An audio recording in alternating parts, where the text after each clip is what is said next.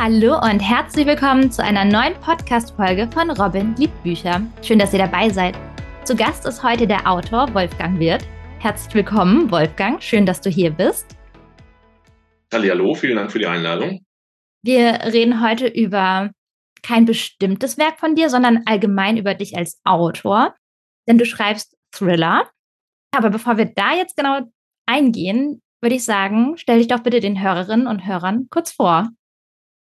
Ja, gerne. Also mein Name ist Wolfgang Wirth, ich komme aus Oppenheim, aus dem schönen Rheinhessen und ähm, bin eigentlich ähm, Coach und Dozent in Sachen berufliche Weiterbildung.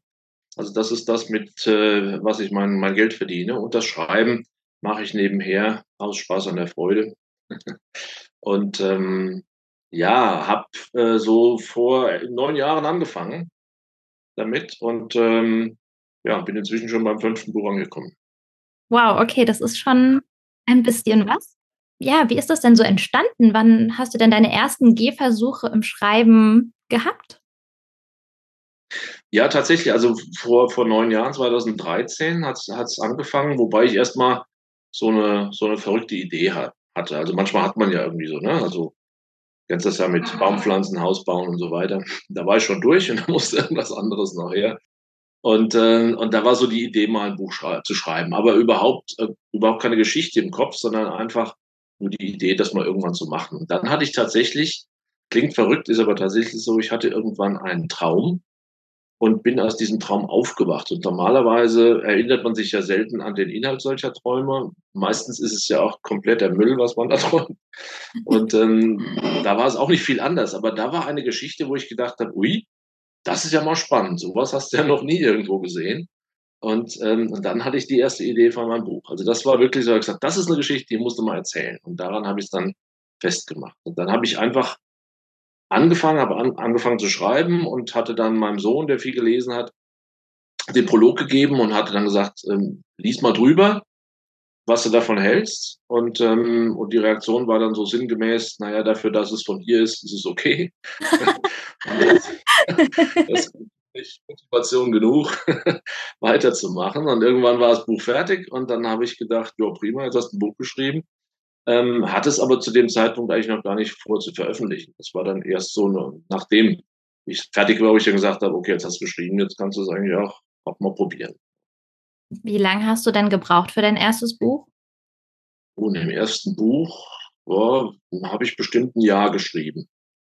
Ich weiß nicht, ich weiß nicht, ob das lang ist oder ob das kurz ist. Ähm, äh, ich, das ist halt so, wenn man, wenn man nebenher noch was anderes macht, dann hat man halt auch nicht so die Zeit und nicht immer so die Muße, sich da reinzusetzen. Und dann kommt irgendwann mal so ein, so ein Flow, wo man dann ganzes, ganzes Ende schreibt und dann ist auch mal wieder ein paar Wochen, wo du gar keine Zeit hast oder, oder wo es irgendwie nicht vorwärts geht. Heute Gott sei Dank ein bisschen anders. Hast du mehr Zeit zum Schreiben heutzutage? Ähm, nein, also ich sag mal so, das ist, das ist immer halt noch Hobby, ja. Und äh, wenn ich dann mal Lust habe, dann setze ich mich hin und schreibe. Also ich habe das meistens, wenn man das jetzt mal, ne, fünf Bücher, neun Jahre oder zehn Jahre, das heißt so immer im Zwei-Jahres-Rhythmus. Das haut so wirklich in etwa hin. Und das ist dann immer so ein Buch schreiben und dann im nächsten Jahr ja vermarkten im weitesten Sinne des Wortes und, ähm, und dann ist es ja auch schon wieder, fast schon wieder alt, kann man fast sagen. Und dann setze ich mich ans nächste. Wolfgang, du bist ja Self-Publisher. Wo kann man dann deine Bücher überall, ja, wo sind die erhältlich? Ja, im Prinzip eigentlich überall, wo es Bücher gibt. Mhm. Ähm, also man kann sie auf den Online-Plattformen kaufen, von Amazon über, über äh, Bücher.de, also die klassischen Anbieter. Auch die ähm, E-Book-Anbieter, Tolino und so weiter. Dort findet man es überall und streng genommen auch im Buchhandel, ähm, nur wahrscheinlich nicht vorrätig. Da muss man es dann bestellen. Okay, verstehe. Ja, dann gehen wir mal ein bisschen mehr auf deine Bücher ein. Ich habe ja eben schon erwähnt, du bist ein Thriller-Autor. Und ja, was kannst du uns denn so im Allgemeinen über deine Bücher erzählen? Ja, es sind also keine, ich, deswegen sage ich immer Thriller, weil es eigentlich kein klassischer Krimi ist. Also nicht so ein Krimi, wo irgendwo es gibt eine Leiche und es gibt irgendeinen Kommissar und oder ein Detektiv oder sowas.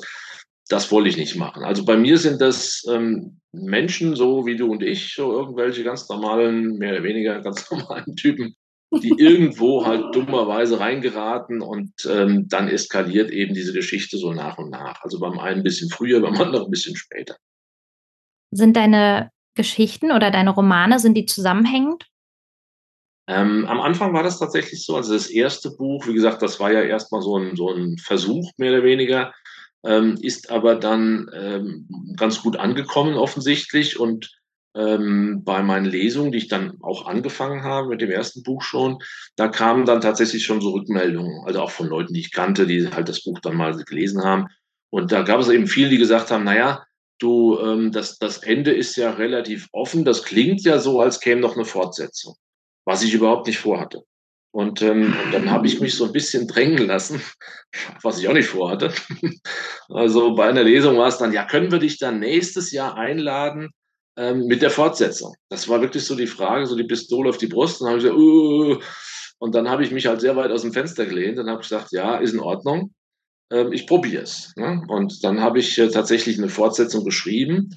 Ähm, die anderen drei Bücher sind selbstständige Bücher. Also ich habe auch bei diesem zweiten, bei dieser Fortsetzung, habe ich darauf geachtet, dass es ein eigenständiges Buch wird. Also dass man nicht unbedingt das erste lesen muss, um das zweite zu verstehen oder sowas. Es ist nur chronologisch anknüpfend sozusagen.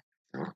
Aber ähm, ich habe dann festgestellt, dass es viel schwerer ist, eine Fortsetzung zu schreiben, als, ähm, als eine, eine komplett selbstständige Geschichte, weil man muss ja mal aufpassen, das kennt man ja aus dem Kino irgendwo, wenn man so die zweite und dritte Fortsetzung sieht, die ist dann irgendwo, da ist die Idee raus.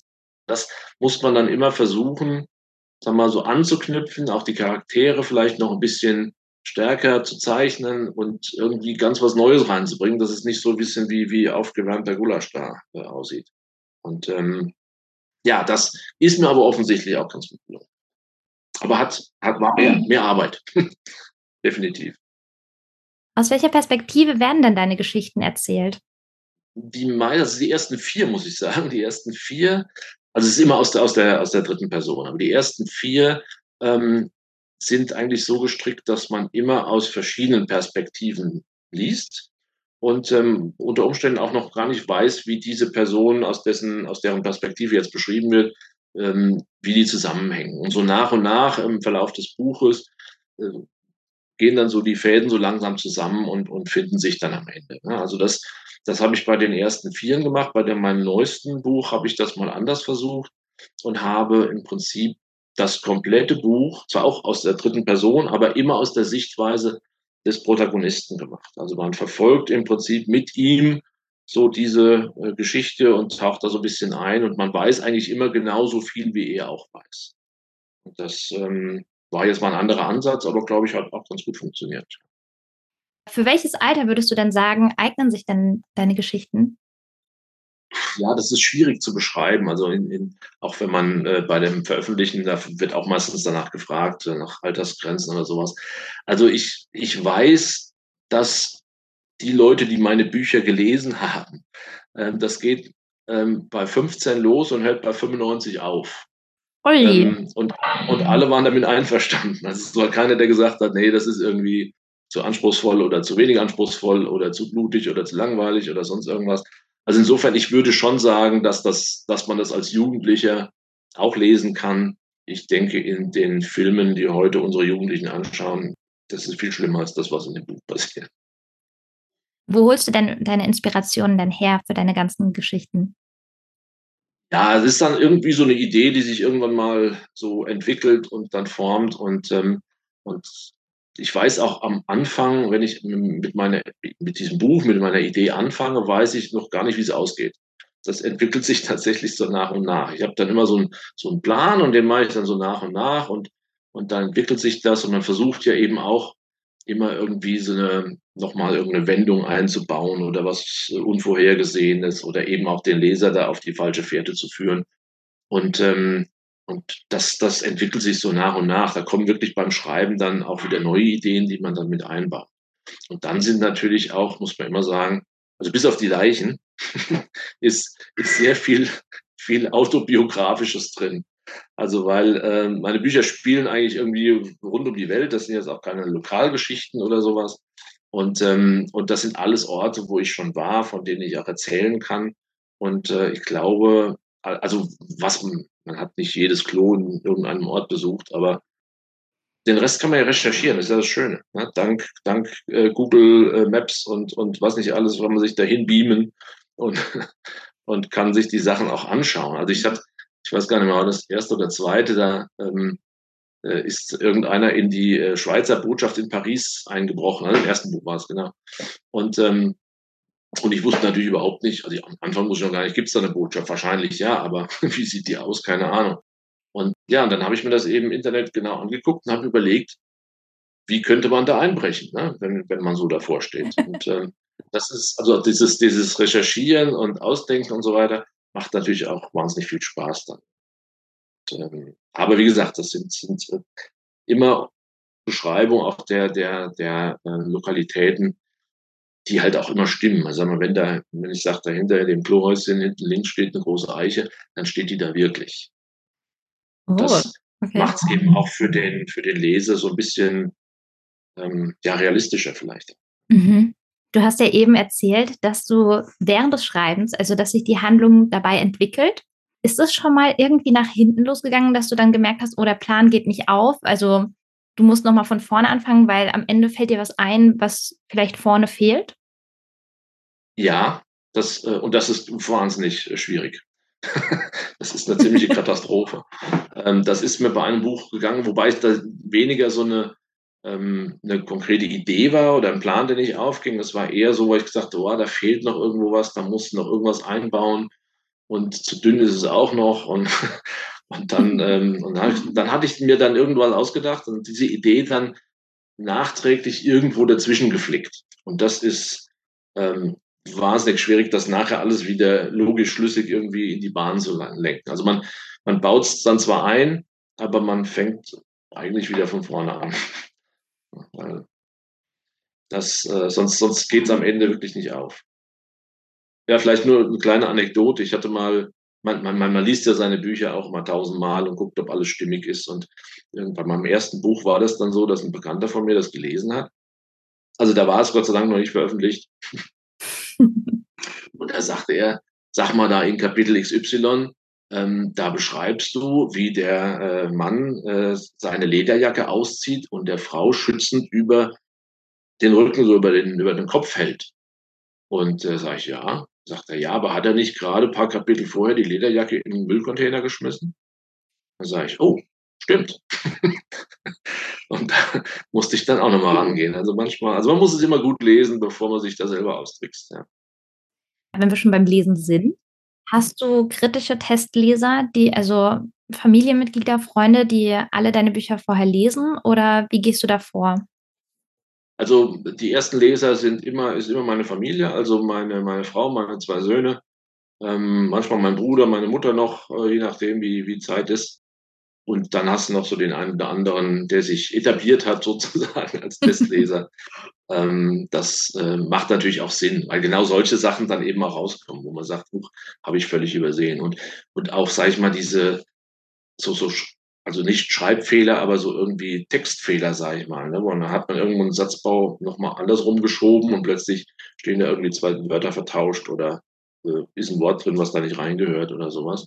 Und ähm, also ich bin selber, ich sage immer, ich bin so ein Rechtschreib-Freak. Ähm, ich kann auch irgendeinen Bestseller aufschlagen und gucke genau auf diesen einen Druckfehler, der da drin ist. Das mhm. ist Fluch und Gabe zugleich. Aber bei meinen eigenen Texten funktioniert das eben leider nicht. Das ist das Problem. Was darf denn für dich allgemein in einem guten Thriller nicht fehlen? Überraschung. Also, das, was ich eben auch sagte, ne? so, so ähm, irgendeine Wendung, mit der man nicht gerechnet hat oder also ohne, ich war jetzt witzigerweise, ich war jetzt vor zwei Wochen, haben wir uns ja kennengelernt auf der Buchmesse, und da kam auch ein, ein Herr entstanden und sagte, ähm, kann man bei Ihnen äh, die, die Geschichte nachvollziehen oder ist es dann so, dass kurz vorm Ende plötzlich noch irgend ein, ein Detail auftaucht, das vorher keiner gelesen hat, äh, was es noch gar nicht gab und was dann die Lösung darbietet. Da habe ich gesagt, das ist ja langweilig. Ich sage, nee, nee, also das versuche ich schon auch hinzukriegen. also für mich auch wichtig. Das geht mir auch selber, wenn ich lese so. Ich finde es immer spannend oder toll halt, wenn ich ein Buch habe und ich bin am Ende vom Kapitel und denke, ich muss wissen, wie es weitergeht. Ja, so nach, nach dem Motto, äh, so abends vorm Licht ausmachen, ein Kapitel geht noch. Und das ist das, was ich eben bei meinen Büchern auch versuche, dass das so am Ende des Kapitels immer noch mal irgendwie eine Frage offen lässt oder irgendwas passiert, was dann eben erst im nächsten Kapitel dann wieder irgendwie geklärt wird. So, diese, ja, diese, diese Wendungen und, und Überraschungen, glaube ich, die machen einen Thriller dann auch aus. Zu deinem Schreiben an sich oder deinem Schreibprozess, hast du eigentlich auch eine Schreibroutine? Also ich mache mir tatsächlich so, ich weiß nicht, ob das altmodisch ist oder keine Ahnung, also, also eine Tabelle, also ähm, wo ich dann reinschreibe, okay, dass ich es auch nachvollziehen kann, dass ich nachher auch, wenn ich irgendwas selber nochmal nachlesen kann, auch schneller finde. Ich dann mhm. sage, ne, das ist jetzt das Kapitel 1, da passiert in Stichworten Folgendes aus der Sicht von, ne, in diesem letzten Buch ja, ist es immer die gleiche, aber in den anderen, dass ich dann auch nochmal hin und her schieben kann, da ich sage, okay, ähm, vielleicht macht das Sinn, das schon vorher zu setzen oder sowas. Ne? Also ich mache wirklich so einen, so einen Tabellenplan, wo ich sage, ähm, so immer so, ich sag mal, fünf, sechs Kapitel voraus, dass ich weiß, aha, dann passiert das und das und da kann ich dann auch weiterschreiben. Weil blöd, wenn man dann schreiben will und man weiß eigentlich gar nicht, was man schreibt. Und deswegen gibt es dann im Prinzip erstmal so per Stichworte so einen, so einen groben Drehplan, ja. Dein aktuellster Roman heißt Game Over. Können wir darüber noch ein bisschen reden? Kannst du uns vielleicht einen kleinen Einblick geben? Ja, Game Over hat natürlich was mit Game zu tun, logischerweise.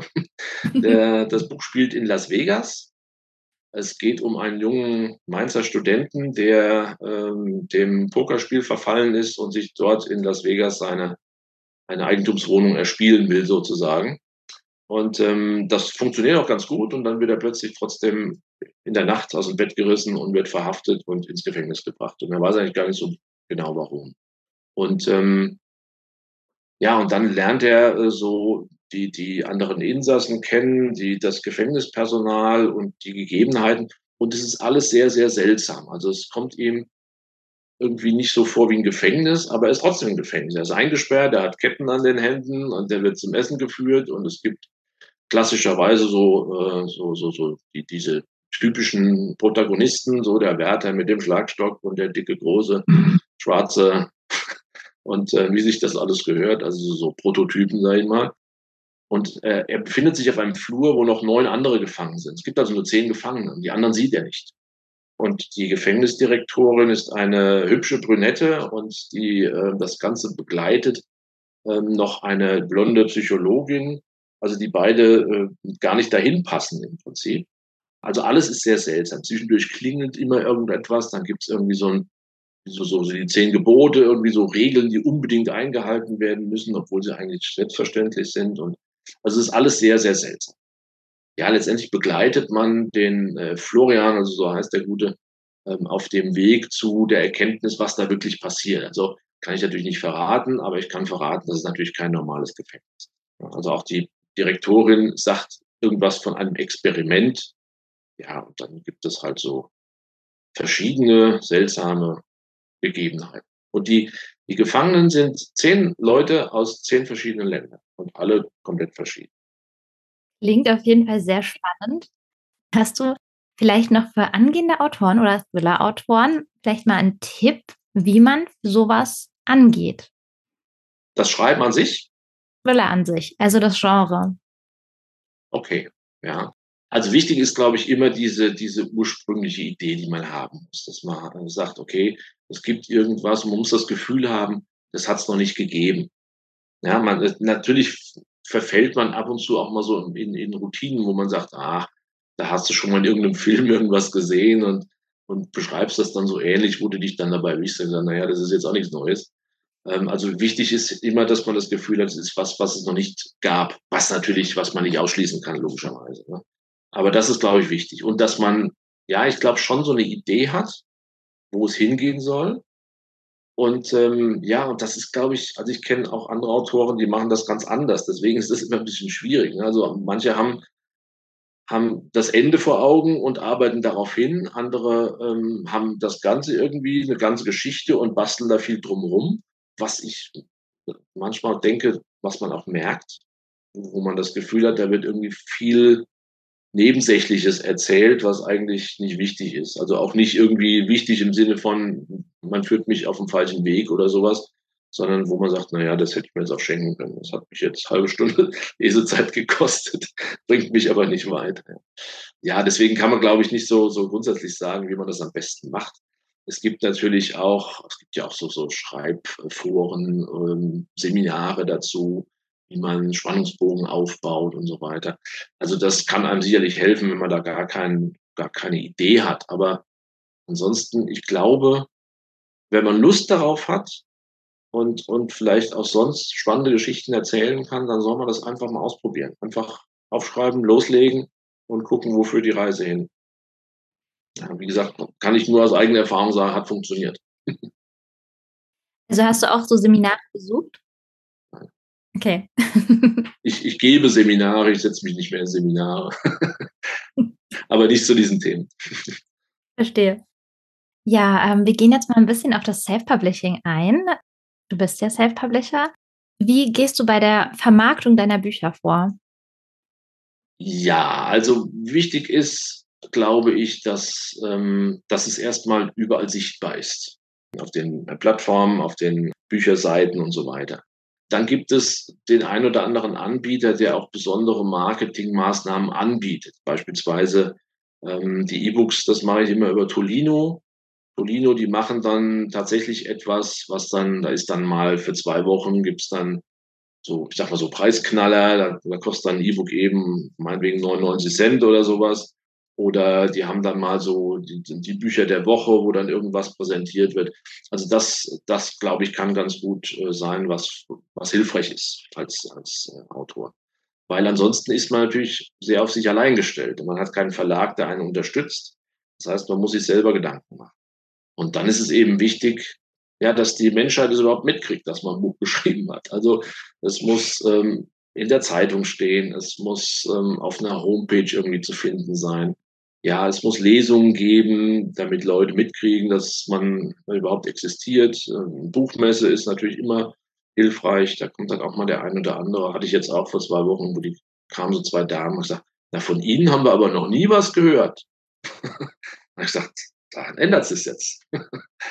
ja, also das äh, erlebt man dann auch. Ist ja ganz witzig und ganz nett, aber genau darum, darum geht's, ne? dass die Leute mal den Namen sehen und sagen, aha, wenn sie dann vielleicht auch nochmal den, den Schritt wagen. Es ist ja immer so ein bisschen Experiment. Man kennt jemand nicht, der hat auch keine Empfehlung, ähm, dann vielleicht beim Buch zu lesen und dann festzustellen, oh, ist ja gar nicht mal so schlecht, empfiehlt sich das natürlich auch weiter. Dann kommt da, selbst wenn das Buch nur verliehen wird an fünf andere, ja, und, ähm, und die denken, ach, das, ja, davon geht ja immer aus, dass die Leute begeistert von meinem Buch.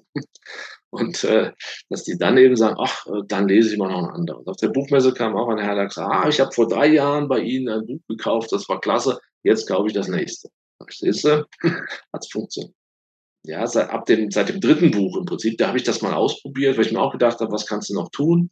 Ähm, und bin mal auf Buchblogger zugegangen. Habe mal also wirklich mal im Internet Buchblogger rausgesucht ähm, bin auf eine Liste von 1000 Bloggern gestoßen, die ich mir alle angeguckt habe.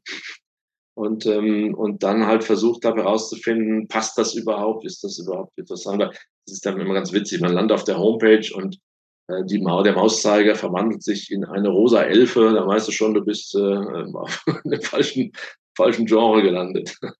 Ja, und dann habe ich halt die, die da in Frage kamen, die habe ich angeschrieben und gesagt, hier, ich hätte ein Buch, habt ihr Lust zu lesen?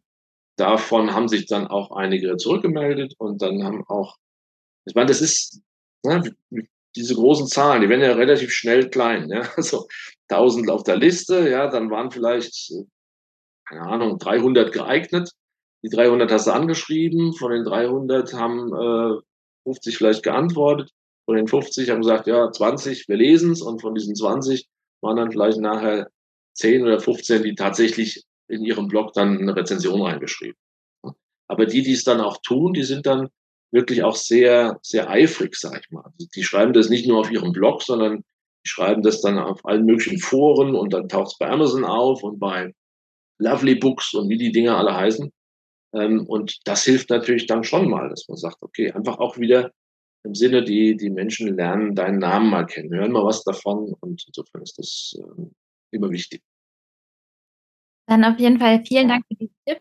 Gibt es etwas im Self-Publishing, wo du sagen würdest, darauf sollte man unbedingt achten, Ja, wie gesagt, die, diese, diese Unterstützung ähm, eines Verlags hat man eben nicht. Das heißt, man muss sich um alles selber kümmern und man muss eben gucken, dass man, dass man ähm, diese, diese Termine eben auch selber kreiert. Also wirklich Buchhandlungen anschreibt oder, oder eben irgendwelche Institutionen, die, die irgendwelche Lesungen durchführen. Mhm. Also wie jetzt auf der Buchmesse oder also ich mache hier bei dem beim Rheinhessen liest äh, immer mit, außer dieses Jahr. ähm, also das ist dann immer ganz schön, vor allem, dass, dass man einfach diese Plattform hat, dass die Leute halt auch mal äh, einen kennenlernen. Das ist, glaube ich, wichtig. Ja. Steht denn bei dir demnächst ein neues Projekt an oder eine Lesung? Äh, Lesung tatsächlich jetzt aktuell nicht. Das nächste wahrscheinlich im Januar. Das ist aber noch nicht fix. Ähm, wie gesagt, dieses Rheinhessen liest, äh, die haben mich ein bisschen versetzt dieses Mal. Das fand ich ein bisschen schade, weil da bin ich die letzten Jahre eigentlich immer dabei gewesen. Und ähm, aber die haben gesagt, na ja, wir müssen mal eine Pause machen, können nicht mehr dieselben nehmen. Gut, mag ja sein. Aber schade ist es trotzdem. Und ähm, weil ich war halt auch immer an anderen Orten, also mal hier in, äh, in Nierstein, in, in Bingen, in Ingelheim. Das ist dann eigentlich ganz gut, dass man auch so ein bisschen die, ja, das Einzugsgebiet, sag ich mal, ein bisschen erhöht. Ne? Das ist, ansonsten äh, ist das jetzt erstmal, ähm, also bezüglich Lesungen, äh, jetzt nichts kon konkret geplant. Und ähm, ja, nächstes Jahr muss ich ja wieder ein neues Buch schreiben. Ja, dann würde ich mal sagen, für alle, die auf dem Laufenden bleiben wollen, die können das gerne über deine Homepage tun. Ich denke mal, da stehen alle deine aktuellen Termine auch drauf. Und das wäre dann unter Wolfgang Wirt und Wirt mit TH am Ende. Ja, Wolfgang, ja. dann erstmal vielen, vielen Dank für die tollen Einblicke in dein Autorenleben. Und jetzt würde ich sagen, Gerne. kommen wir schon zu den letzten Fragen dieses Interviews. Ja, welches Genre bevorzugst du denn beim Lesen? Ja, dreimal du raten. also natürlich lese ich auch gerne Thriller, ja. Also das ist das, also das ist halt, ich bin jetzt auch nicht so ein, so ein Dauerleser. Ähm, deswegen brauche ich dann auch ein Buch, was mich fesselt, wo ich auch Lust habe, dann ähm, weiterzulesen, dass es dann auch zügig vorangeht. Ja. Und was würdest du sagen, bewegt dich zu einem Buchkauf? Ja, das ist schwierig. Also ähm, es gibt viele Leute, die achten auf das Cover, da gucke ich jetzt eigentlich gar nicht drauf. Der Titel ist natürlich immer irgendwas, was einen als ersten ins Auge springt. Und dann, ja, muss man den, den Text hinten drauf lesen und der muss halt auch irgendwie spannend, spannend klingen. Ne? Oder man hat tatsächlich einen Autor, den man, den man wirklich vielleicht gerne liest, wo man sagt, okay, wenn da ein neues Buch kommt, dann, dann lese ich mir das auf jeden Fall mal durch. Ähm, Ansonsten, ja, wenn man so auf der Suche nach was Neuem ist, dann ist es tatsächlich eher so dieser berühmte Klappentext. Also das, was auf der Rückseite steht. Ja. Und was war das letzte Buch, was du gelesen hast? Das letzte Buch war Der Kastanienmann. Ich muss gestehen, ich habe jetzt vergessen, wie der Autor heißt. ähm, es, es war, glaube ich, irgendein, auch ein Däne oder, oder Schwede oder so. Also ich lese viele diese, diese äh, Skandinavien-Bücher. Ich finde die immer ähm, die haben so eine, so eine besondere Atmosphäre. Also ich bin großer Fan von Jussi Adler Olsen. Ähm, die finde ich ganz klasse. Und, mhm. ähm, und das war auch irgendein Däne, glaube ich, ja. Aber an den Adler Olsen habe ich auch gerade gedacht. ja, der ist, der ist auch gut. Ja. ja. dann kommen wir schon zur abschließenden Frage. Ähm, wie und wo liest du am liebsten? Tatsächlich im Urlaub. Weil ähm, ich ähm, hatte ich glaube ich eben schon mal gesagt, also ich bin nicht so einer, der liest so ein Kapitel und dann äh, nächsten Tag noch mal eins und und dann vielleicht mal drei, vier Tage nichts oder sowas, bis man dann wieder Zeit hat. Und so unter der Woche komme ich dann halt auch nicht äh, so regelmäßig zum Lesen. Deswegen schnappe ich mir wirklich ein dickes Buch, vielleicht auch zwei für den Urlaub und dann lese ich die mehr oder weniger an einem Stück durch. Dann ist man auch in der Geschichte drin. Mhm. Also, ja, da bin ich dann wirklich auch jemand, der sagt, ach nee, ich gehe jetzt nicht zum keine Ahnung, zum in Pool oder zum Volleyball oder sonst was. Nein, ich muss jetzt hier weiterlesen. Aufs Essen verzichte ich nicht. Dann bist du ja ein sehr schneller Leser. nee, gar nicht. Also gar nicht. Nee. Also ähm, wie gesagt, wenn ich lese, dann, dann bleibe ich halt dran, aber ähm, ich lese nicht schnell. Nee, tatsächlich nicht. Ja, lieber Wolfgang, ähm, wir sind am Ende angelangt und ja, es war sehr, es war aber sehr, sehr schön, dass du hier warst und vielen Dank für diese tolle Unterhaltung. Gerne. Hat mir auch Spaß gemacht. Und ich wünsche dir alles Gute und viel Erfolg mit deinen Romanen. Dankeschön. Und ja, ich kann es nur noch mal wiederholen für alle, die auf dem Laufenden bleiben wollen oder mehr über dich erfahren möchten. Das könnt ihr gerne tun auf der Homepage von Wolfgang unter Wolfgang Wirt und Wirt mit TH. Wichtig ist bei der Homepage noch, es ist nicht nur .de, sondern es ist .de.tl. Das muss man noch hinten dranhängen, sonst, äh, man unter Namen findet man mich auch irgendwo, aber da muss man länger suchen. Dann würde ich jetzt sagen, an alle Bücherliebhaber und Bücherliebhaberinnen und die, die es noch werden wollen, genießt den Tag und wenn ihr wollt, hören wir uns wieder nächsten Sonntag zu einer neuen Podcast-Folge von Robin liebt Bücher.